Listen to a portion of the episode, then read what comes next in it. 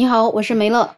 最近感觉大家都在忙着囤药啊，主要是各种药店的药都空了，包括在网上买药好像也挺难买的。但是人呢，总是办法比困难多。前几天我就在小红书上看到有人竟然在做攻略，说是如何到边远的那些小县城的药店去买药。他们就教大家，就是用那种跑腿的软件定位到广西这些边远的城市。然后呢，就在那个地方让跑腿的人帮他去买药，再寄过来。我当时看到这个的时候，一开始也没有多想，以为这也就是极个别的一些行为吧，可能是不是家里实在是买不到药了，万般无奈之下，只能从异地去买药。毕竟最近在北方很多地方病例都挺多的，所以很多人确实买不到药。但是今天啊，我才看到，原来这个情况变得很严重了。这些人做攻略，他们买药已经把广西的很多地方的药店买到了无药可卖的状态。广西钦州有一家药店的工作人员就说，现在当地的药房也很缺货，目前布洛芬限购，每个人只能买一盒。另外一些药店的工作人员也说，之前确实有很多购买这些药品寄到外地的情况。然后今天也有记者在网络上搜索“新疆买药”“广西买药”等等这些关键词，发现仍然有一些文章还在分享自己在异地买药成功的经历。但是也有很多的攻略因为遭到网友的举报被下架了。广西当地的网友就痛斥这种行为真的是太自私自利了。他们这样的行为会导致本地不会使用快递电商的这些老人们无药可买。有网友就说，他们家是在广西下面的一个小镇上面。他说呢，我本来以为家里还能买着药，因为那边的病情还不严重嘛。结果他就让他妈妈去药店里面买药，发现已经买不到了。你说这种如果家里有子女在外地的，也许还能够帮家里的老人想办法在网上买一买。对于那些家里没有子女的老人，他们该怎么办呢？确实，这样的行为真的给当地老人带来很大的不便。会上网的人总是有各式各样的办法能够想到。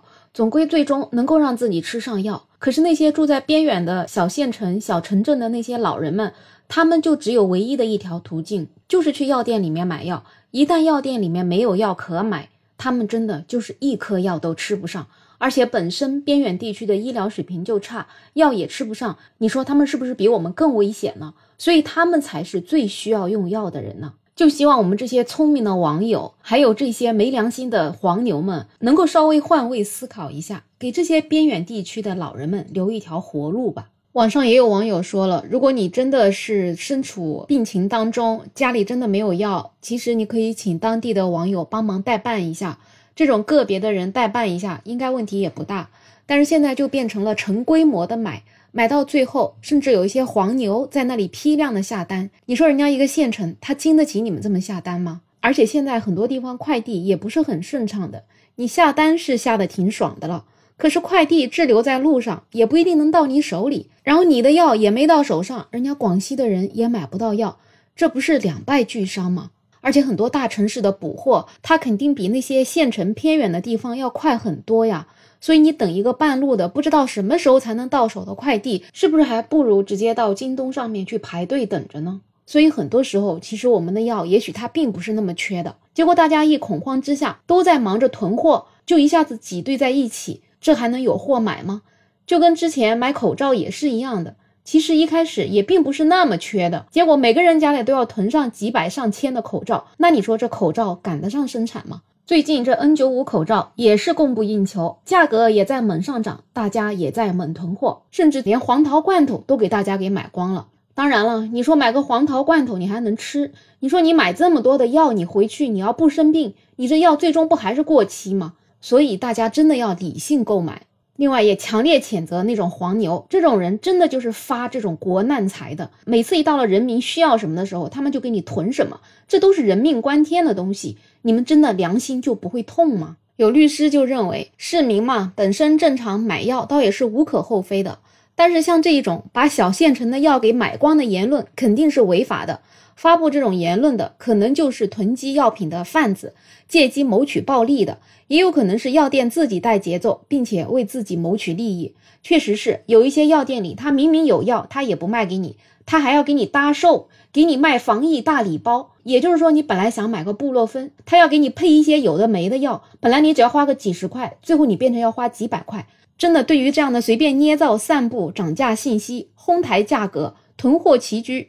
推动商品价格过快、过高涨价的这种行为，我们国家真的要严厉的打击。然后在现在的这个形势下，我们作为普通老百姓的，也要适量的购买防疫用品，不要过度的囤积。然后网上的这种买药的攻略也真的是太多了，我在群里面就能看到，每天都有人发不一样的。其实大家好好甄别一下，目前最有效的药物就还是布洛芬和对乙酰氨基酚。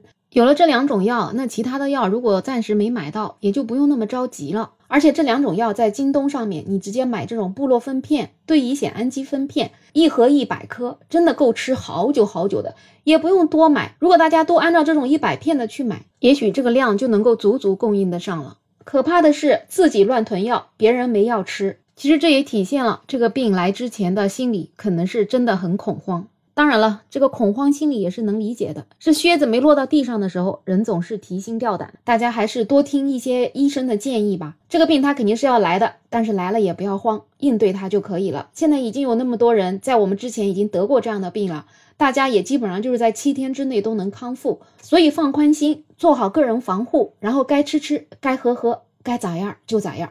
好了，这一期话题就聊这么多。有任何看法，可以在评论区留言，也欢迎订阅、点赞、收藏我的专辑。没有想法，想加入听友群的朋友可以加我。没有想法的拼音再加上二零二零，我是梅乐。我们下期再见。